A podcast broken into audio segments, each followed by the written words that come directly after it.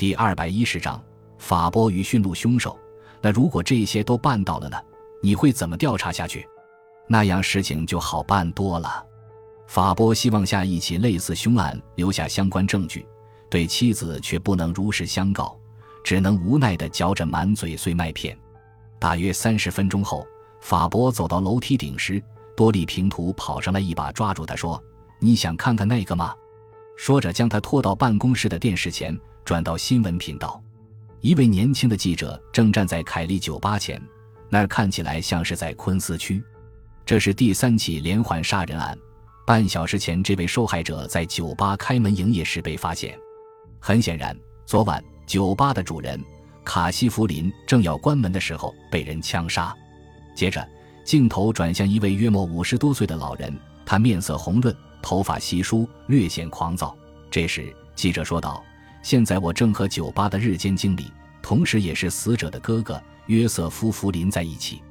先生，请允许我采访你一下。当你打开门看见门后的，没等记者问完，这个男人就冲他喊道：“你会怎么想？”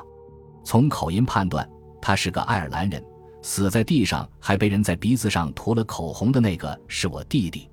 他在北爱尔兰度过了一个又一个难关。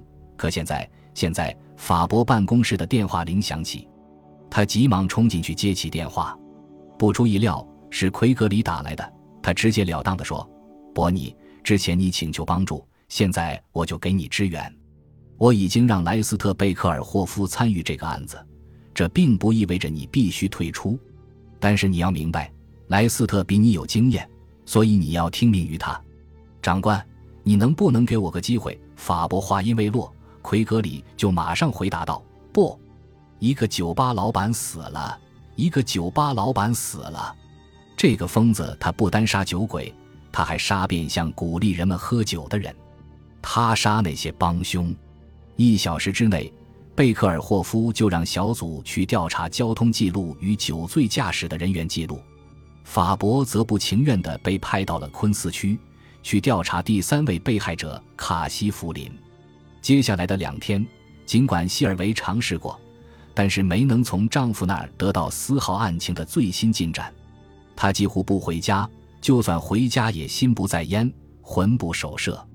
然而第三天晚上，希尔维打开大门时，他明白案情已经水落石出了。客厅里响起快节奏的拉丁舞曲，厨房里法伯将冰块加入马爹利酒杯中时，发出阵阵清脆欢快的响声。希尔维快步走到厨房。看到丈夫正在倒杜松子酒，她知道自己的猜测是对的。你已经抓住那个杀人犯了？她问道。嗯，他喝了口酒，小心地夹着苦艾酒说：“我想我已经解开了这个谜团。”他把外套挂在椅子后背上说道：“祝贺你，那块告诉我，事情果真如你说的。”他快速地移动了一下，又倒了杯酒说：“是的，受害者可能就是试图掩盖罪行的人。”你说什么？什么意思？他将一杯酒递到他面前，说：“先喝口酒暖暖身吧，我慢慢讲给你听。”他端起酒杯，案情的突破点是这样的：法波小酌了口酒，对自己的判断力甚是满意的说道：“我接到了海尔曼妻子打来的电话，她告诉我她丈夫的保险赔偿额是两百万美元。可有趣的是，事实上他们母子可以得到四百万美元的赔偿金，那是。”因为律师通知她，她丈夫的保险条例里规定，如果死于车祸、火灾或者谋杀的话，保额可以翻一番。有多少投保人最终死于非命呢？所以，当他被谋杀之后，他不是被谋杀的，他是自杀的。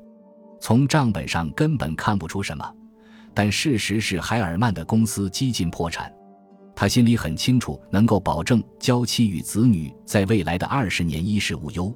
只有制造自己被谋杀的假象，所以他杀了那个可怜的酒鬼，接着又杀了自己。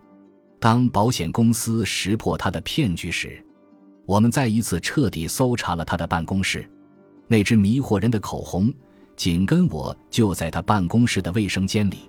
伯尼，等一下，那个在昆斯区的死者叫福林的那个，他不是海尔曼下葬后一周才被杀的吗？那只是起模仿案件，这在连环杀人案中很常见。我们从来都没有公布过前两起案件中凶手所用口红的牌子，但是卡西的鼻子却被人用到处都可以买到的露华浓口红画上了记号。我们正在把嫌疑人的调查放到已经疏远他的妻子身上。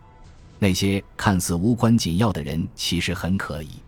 希尔维喝了口酒，回忆着丈夫的话：“那莱斯特贝克尔霍夫这次在办案中有什么功绩？再也不用屈居于他了。”他将会被大家所淡忘。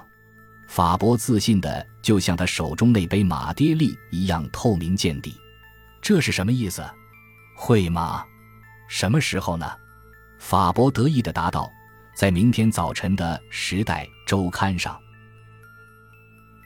感谢您的收听，喜欢别忘了订阅加关注，主页有更多精彩内容。